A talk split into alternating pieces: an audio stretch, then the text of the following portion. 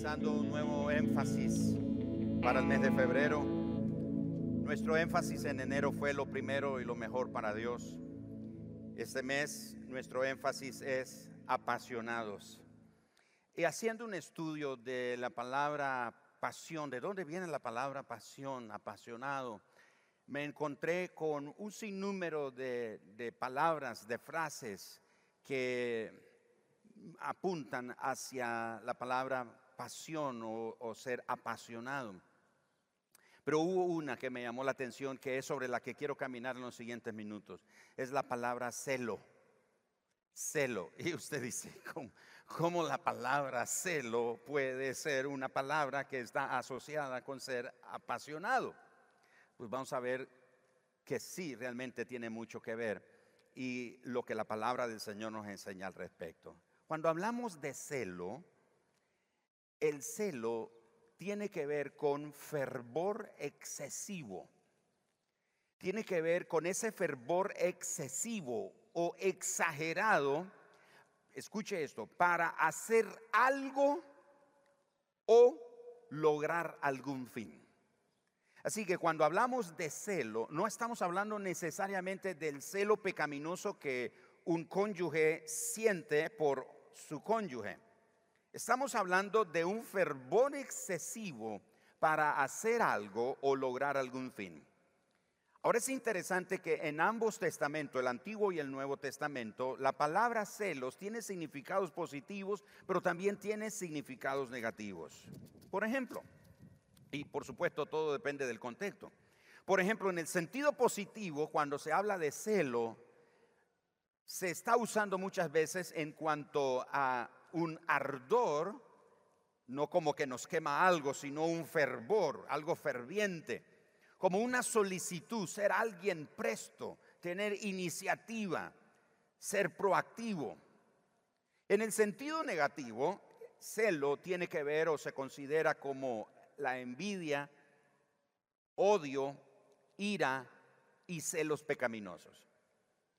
En el uso original entonces de la palabra celo, especialmente en el, en el Nuevo Testamento que se escribió en griego, esa palabra celo tiene tres connotaciones o tres significados. El primero tiene que ver con la consagración apasionada a una persona o a una causa.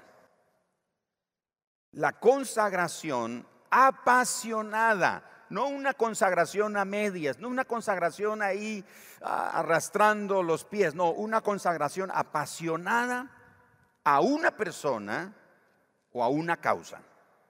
Número dos, tiene que ver con la orientación a una meta digna del esfuerzo que estamos haciendo. Y por supuesto, el tercer significado tiene que ver con la envidia o con los celos pecaminosos. Así que celo es un deseo enfocado y decidido que se caracteriza por el entusiasmo, por ser entusiasmado, por pasión, por devoción. En relación a Dios o en cuanto a Dios, el celo es parte del carácter de Dios, como la justicia, como la santidad o como el amor. Por eso las escrituras demuestran que Dios tiene celo por su pueblo y Él también tiene celo por la honra de su nombre. Dios es celoso con su nombre. Él dice que Él no dará gloria a nadie, mas Él no comparte su gloria con nadie. Dios es celoso de la honra de su nombre. Él tiene o siente celos legítimos por su pueblo Israel. Así como un esposo tiene celos por su esposa o viceversa, el Señor tiene celos, no celos pecaminosos, como explicamos unos domingos atrás, es un celo legítimo de exclusividad, expresa exclusividad, pertenencia. Así que en el Nuevo Testamento, por su parte, encontramos que Jesús, y lo veremos en unos minutos, Jesús y sus seguidores en particular son personas que expresan o deben expresar celo por la santidad de Dios y celo por el reino de Dios. Ahora, una marca muy básica del pueblo de Dios es que el pueblo de Dios debe ser celoso de buenas obras. El apóstol Pablo dice en la carta de Tito capítulo 2, verso 11 al 14 lo siguiente, porque la gracia de Dios se ha manifestado para salvación a todos los hombres, enseñándonos que, renunciando a la impiedad y a los deseos mundanos, vivamos en este siglo sobria, justa y piadosamente, aguardando la esperanza bienaventurada y la manifestación gloriosa de nuestro gran Dios y Salvador Jesucristo quien se dio a sí mismo por nosotros para redimirnos de toda iniquidad y purificarnos para sí, o purificar para sí un pueblo propio, celoso de buenas obras. Esa palabra celoso tiene que ver con esa, ese ardor, esa pasión, esa entrega, ese entusiasmo, ese vigor, esa energía. Así que celo, si hablamos de un ardor, también tiene que ver con estar caliente o es entrar en ebullición, como cuando usted pone una olla con agua y entra en estado de ebullición, está hirviendo. Esa es la idea de celo y de pasión. Y esto nos habla sobre el fuego, la intensidad del fuego. Así que la pasión está asociada, la pasión por Dios está asociada con ese fuego, con ese vigor, con esa entrega hacia Él. En la Biblia encontramos muchos ejemplos de personas que fueron impulsadas por el celo que tienen por Dios, por la santidad y por la honra del nombre de Dios. Fueron impulsados a hacer unos actos increíbles. Uno de ellos está en Números capítulo 25, verso 11. Es la historia de un hombre llamado Fines. Era hijo del sacerdote Eleazar hijo del sacerdote Aarón.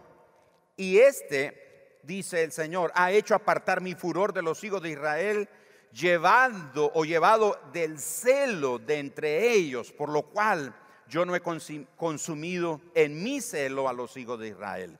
¿Qué pasaba? El pueblo se había corrompido y mientras Dios está hablando, dando instrucciones a través de su siervo Moisés, allá en una campaña, en una casa, en una tienda, está un hombre con una mujer moabita acostado, teniendo relaciones sexuales. Una, una mujer que el Señor había dicho que con ninguna de estas mujeres su pueblo debía de juntarse. Y este muchacho Fines va y toma una lanza y los traspasó a estos dos, al hombre y a la mujer, y traspasó la cama en la que ellos estaban. Y cuando eso sucedió, se detuvo el furor de la ira de Dios. Ese celo, esa pasión por la gloria de Dios, por la santidad de Dios, por el honor de Dios, es algo que nosotros debemos de buscar. Por eso, el eje principal del celo de Dios es una completa oposición a la idolatría. En Éxodo capítulo 34, verso 14, el Señor dice, porque no te has de inclinar a ningún otro Dios, pues Jehová, cuyo nombre es celoso, y note ese celoso, está escrito con C mayúscula, como un atributo, no como una cualidad, un atributo. Pero luego dice, Dios celoso es. Así que el Señor deja claro que Él es celoso con su honra, con su nombre, con su santidad, con su gloria, es celoso con su pueblo. Él no tolera que su pueblo adore otro Dios, porque no hay otro Dios. Solo Él es Dios. Por eso, al considerar todos estos conceptos, podemos afirmar que cuando hablamos de celo, tiene que ver con el fervor, con ese ardor, con ese afecto con la solicitud, con la atención, el esmero, la diligencia, la dedicación, el entusiasmo, pasión, devoción y un cuidado ferviente por alguien. En este caso sería Dios. Nosotros tenemos que ser creyentes celosos. Diga conmigo, yo debo ser un creyente celoso. Pero no estoy hablando de celo pecaminoso, de tener celos que provocan envidias y rencores. No, Estoy hablando de ser celoso de Dios, celoso de las cosas de Dios, celoso del amor de Dios, celoso de la presencia de Dios, celoso de la santidad de Dios. ¿Me estoy explicando, hermanos? Y ser celoso significa tener ese fervor. Como hace unos minutos estábamos adorando, cantando, ese fervor, ese ánimo, esa pasión. Una persona desapasionada o sin pasión es una persona que no canta, no abre su boca, no, nunca está alegre, es inexpresivo, nunca tiene ah, una palabra para Dios y dice, pero sí, yo lo pienso, sí, pero como dice el, el obispo Joseph Garlington nos dijo hace muchos años, nada sucede hasta que algo es dicho. Tienes, si lo piensas, lo tienes que hablar. La Biblia dice que las montañas, los animales del bosque, del campo, dan palmadas de alabanza y gritan y sus voces. En la mañana usted se levanta y oye los pajarillos cantar. Los pajarillos no están anunciando la hora de levantarse, están adorando a Dios. O sea, estoy hablando de el fervor, de la pasión en nuestra adoración, en nuestro servicio a Dios. Yo no puedo venir aquí delante de ustedes pidiéndole permiso un pie a mi otro pie y así todo es ganado, todo es alentado. Tengo que venir no aparentando y fingiendo, pero como ha sido mi caminar con Dios durante la semana, dependiendo de eso, ese fervor se aviva. Esa vida de comunión con el Señor se aviva. Así que todo lo que hacemos tenemos que hacerlo, como dice la palabra de Dios, como para el Señor, para su gloria, pero con fervor, con pasión, con esmero, con diligencia, con dedicación. Usted sabe lo que nosotros creemos, es que no vamos a hacer algo para la gloria de Dios sea como salga. Bueno, hermano, vamos a hacer esto, es para la gloria de Dios, ahí como salga. Si es para la gloria de Dios, lo tenemos que hacer con excelencia. Lo tenemos que hacer bien. No puede ser a media, no puede ser a como salga.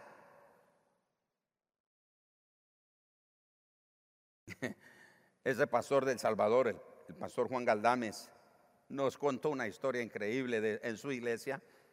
Ahí en El Salvador dice que hay algunos hermanos que les gusta cantar especiales en la iglesia, dice pero no, no saben cantar, o sea, están desafinados, no ensayan.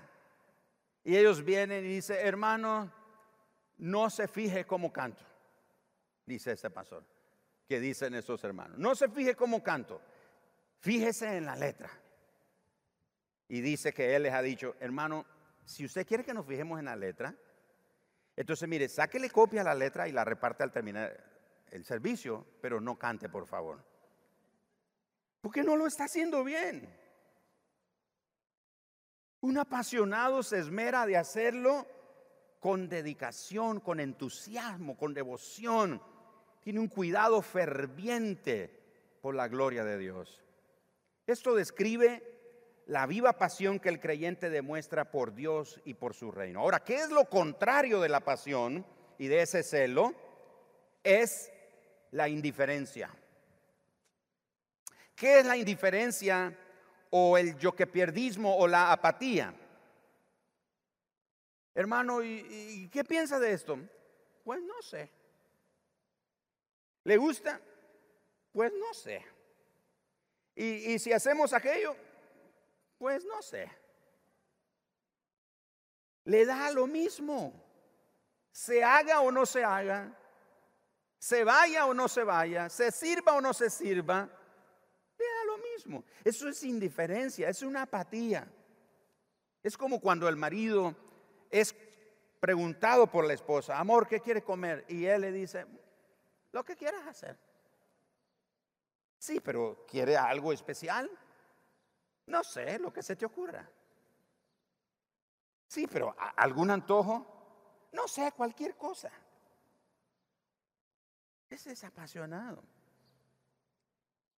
Así que lo contrario a la pasión es indiferencia, frialdad, es inactividad. El mayor ejemplo de alguien celoso por Dios y por su reino es nuestro Señor Jesús. Con su vida, Jesús nos enseñó que la devoción es básica que la pasión es central en la santidad cristiana. Jesús nos enseñó que el eje central de la devoción es la actitud del corazón. La pasión tiene que ver algo con la actitud del corazón. Jesús nos enseñó que dedicarnos al Señor es darnos voluntaria a Él, voluntariamente a Él, pero sin condiciones, no poniéndole condiciones al Señor. Acompáñenme en Juan capítulo 2, versos 13 al 22. Esta es una de las dos o tres ocasiones que encontramos registros en las escrituras que Jesús hizo lo que se nos relata aquí. Estaba cerca la Pascua de los judíos y subió Jesús a Jerusalén. Verso 14 de Juan capítulo 2. Y halló en el templo a los que vendían bueyes, ovejas y palomas y a los cambistas ahí sentados. Y haciendo un azote de cuerdas, echó fuera del templo a todos y las ovejas y los bueyes. Y esparció las monedas de los cambistas y volcó las mesas. Y dijo a los que vendían palomas,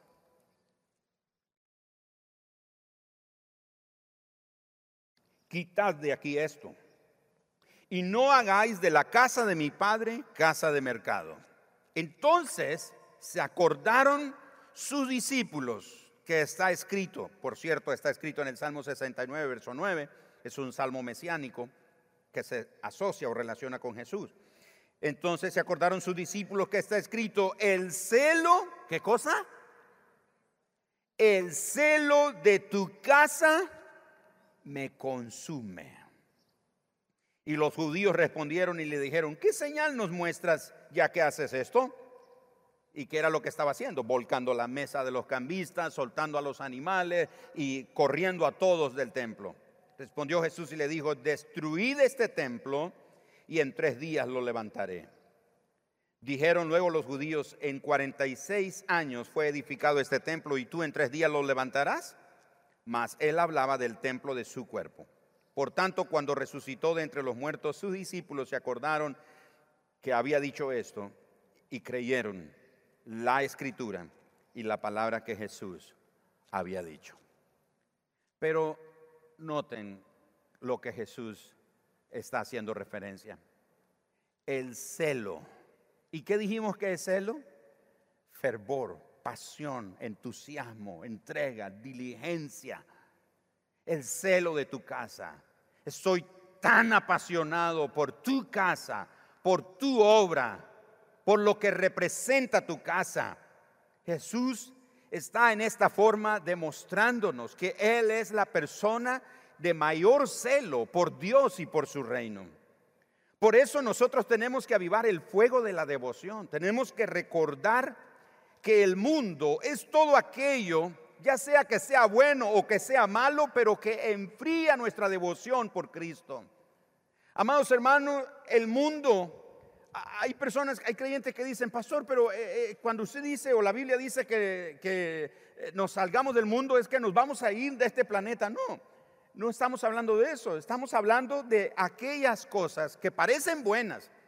Aún hay cosas que son malas y otras que parecen buenas, pero que tienen una particularidad. Apagan, enfrían nuestro fervor, nuestra pasión, nuestra entrega por Jesús. ¿Me estoy explicando? Jesús dice entonces, el celo de tu casa me consume. Yo no puedo permitir esto, está diciendo Jesús. La devoción por Dios se aviva cuando usted escucha al Espíritu Santo por medio de la palabra, cuando lee, cuando escudriña la palabra cuando ora, cuando hace lo que Dios dice, cuando lo hace como Él dice que debe de ser, amando a los que Él ama y amando a los que usted debe de amar también, a quienes lo aman a Él.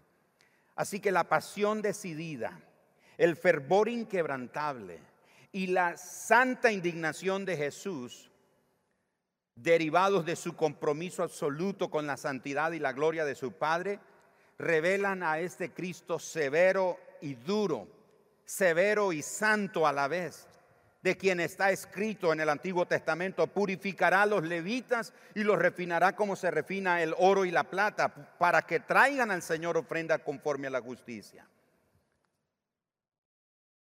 Este Cristo severo, santo, no agrada a muchos. Porque muchos quieren un Cristo suave, muchos quieren un Cristo dulce, muchos quieren un Cristo tierno, muchos quieren un Cristo que no ponga demanda sobre sus vidas, muchos quieren un Cristo que sea permisivo, muchos quieren un Cristo que no ponga exigencia. Pero desde el principio Jesús dijo a sus discípulos y a los que habríamos de creer en el mensaje de sus discípulos, si alguien quiere ser mi discípulo, dijo Jesús, tome su cruz. Niéguese a sí mismo, lo cual no es fácil. Negarnos, o sea, morir a nuestro yo no es fácil. Niéguese a sí mismo y sígame.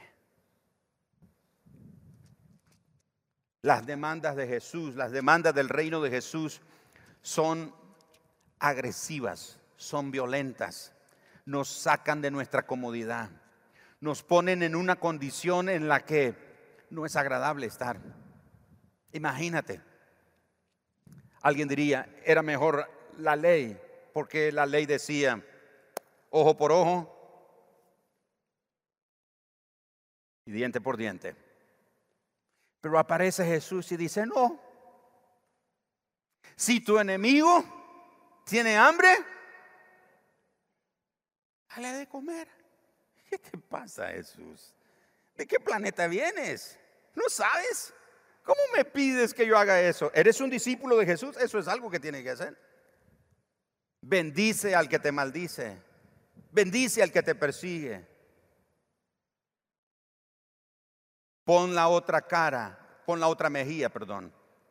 Y poner la otra mejilla no significa que, ok, me, me dio una ofensa y dale, aquí estoy, dame otra. No, poner la otra mejilla significa dar lo contrario. ¿Te ofendió? Perdona. Díganme si eso es fácil o no. No es fácil. Eso tiene que ver con negarnos al Señor. Negarnos nosotros mismos. Así que mis amados hermanos, Jesús nos está presentando aquí un mensaje lleno de pasión.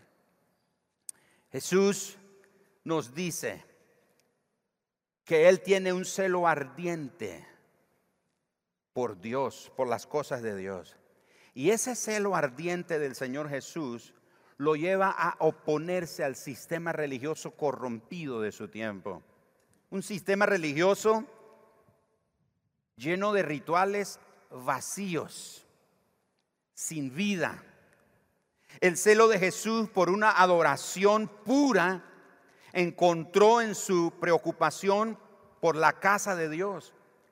La casa de la cual Dios dijo al, rey Salomón, esa será casa de oración para todas las naciones. Y en ese momento era una cueva de ladrones, por decirlo. Así dijo él, no la hagan en cueva de ladrones, porque vendían los animales para el sacrificio. Había todo, habían cambistas. No, no se preocupe, usted trae la moneda del país que sea, aquí se la cambiamos a buen precio. Necesita palominos para el sacrificio, ovejas, bueyes, cordero, lo que. Aquí se lo tenemos. Sin tacha, todo, todo. No tiene que traerlo desde donde viene, aquí mismo. Pero todo eso era un negocio que le quedaba a los líderes religiosos de ese tiempo. Y Jesús en ese momento expresa su preocupación por la casa de Dios. Jesús no soportó más de lo mismo. Chicos, acérquense por favor. Jesús no soportó más de lo mismo. Jesús no soportó rituales muertos. No soportó más prácticas vacías.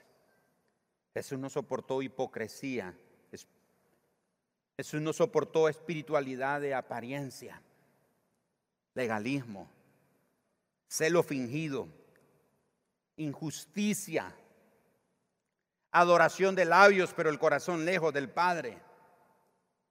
Cuando Jesús dice el celo, o cuando los discípulos hacen memoria de lo que la escritura dice, el celo de tu casa me consume, Jesús está diciendo, no lo puedo sufrir más.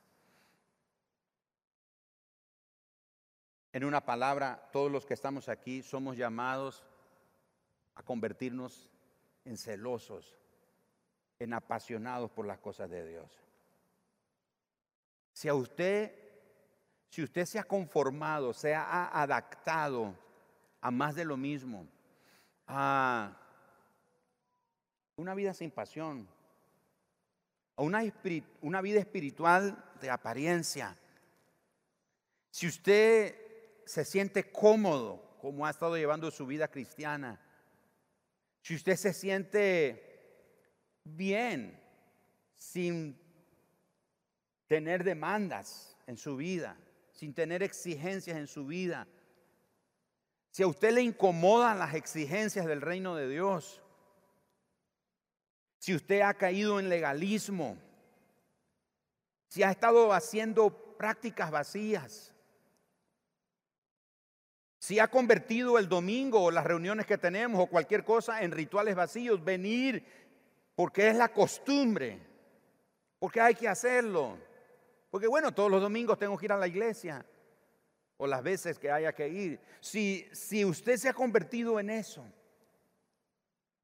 es un momento de arrepentirnos y pedirle perdón al Señor. Jesús dijo a sus discípulos, ejemplo os he dado. ¿A qué se refería Jesús en cuanto a la humildad? Porque lavó los pies de sus discípulos.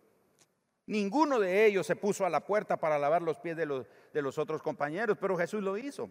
Pero quiero decirle que cuando Jesús dice, ejemplo os he dado, Jesús no está limitando ese principio del el ejemplo solo a la humildad. Ejemplo os he dado, esa palabra se aplica a todo lo que Jesús hizo.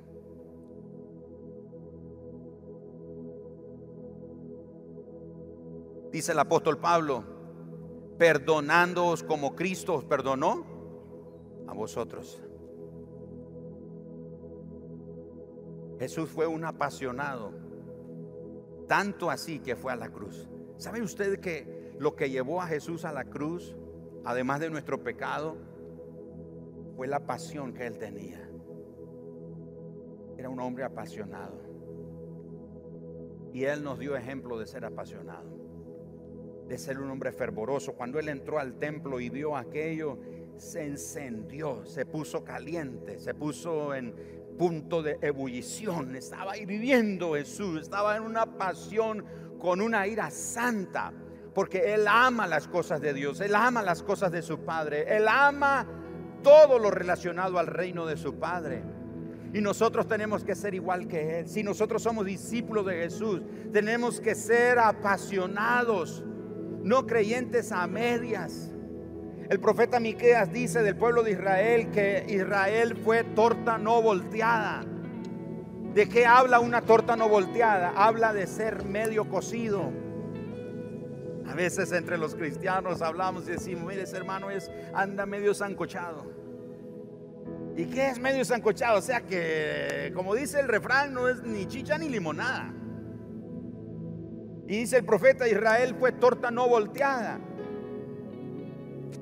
Cuando usted hace tortitas de carne para una hamburguesa o un almuerzo, etcétera, si usted prepara bien la torta, usted sabe que le tiene que dar vuelta, porque si solo la deja en ese lugar, solo la parte de abajo se cose y la de arriba queda como cruda. Pero tiene la forma de carne, de torta de carne, pero está cruda.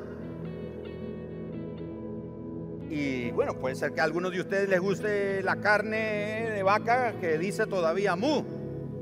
La vaca, o sea, cruda. Pero la carne cruda es insípida, no tiene sabor. Pero la carne cocida bien con sus ingredientes, mmm, qué delicioso. Ah, ya se me antojó un lomito de costilla. Ay, qué delicioso.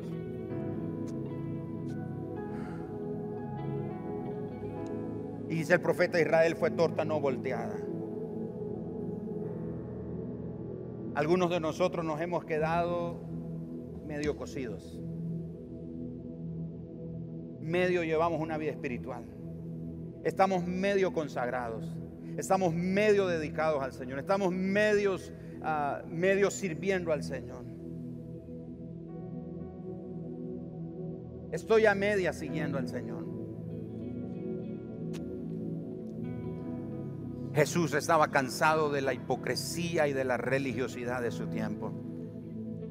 Jesús nos está diciendo hoy en este día, no te conformes con ser un religioso. Sea un creyente apasionado, sea un discípulo apasionado, encendido por el fuego del Espíritu Santo, avivado por ese fervor que Dios ha puesto en nuestro corazón.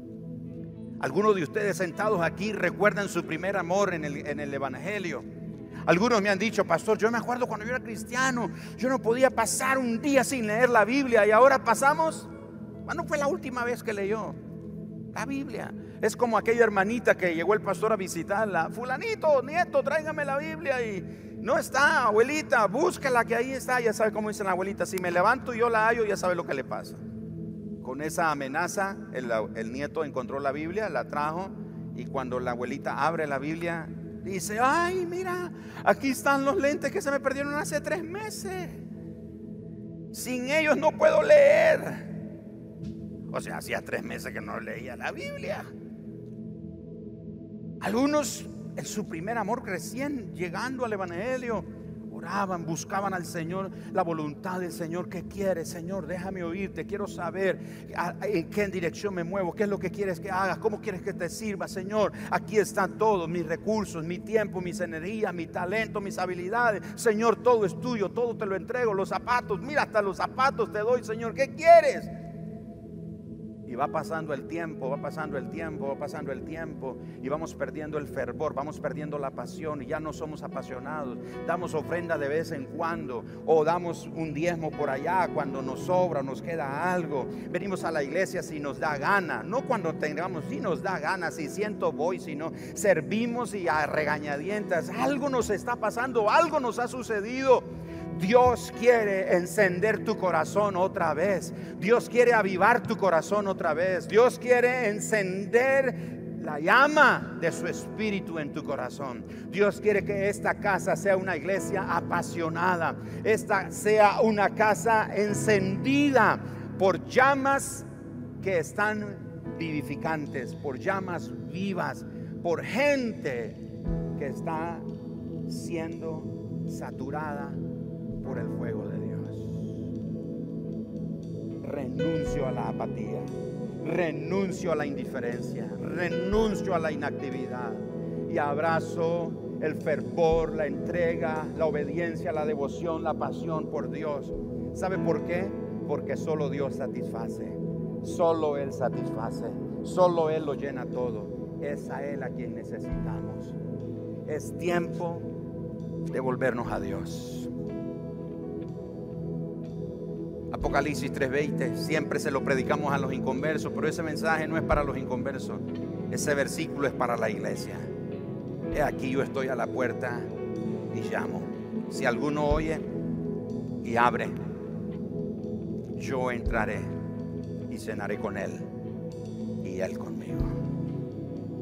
El Señor Jesús está tocando la puerta de su iglesia y diciendo, iglesia, déjame entrar, me sacaste me sacaste de tus programas, me sacaste de tu vida, me sacaste de tus planes, me sacaste de tus proyectos, me sacaste de tu vida espiritual, me sacaste de tu vida devocional, me sacaste de tu hogar, me sacaste de tu matrimonio, me sacaste de tu servicio, me sacaste de tu ministerio, me has sacado de todo. Déjame entrar, déjame ser el Señor de verdad de tu vida, déjame ser el Señor y el Salvador, el restaurador de tu vida, déjame ser el sustentador de tu vida, déjame de ser el que hace nueva todas las cosas, déjame transformar tu vida. Déjame cambiarte, déjame traer nuevas cosas sobre ti. Déjame traer mi presencia, déjame traer mi gloria, déjame traer la unción de mi espíritu sobre ti. Déjame traer mi gloria sobre tu vida.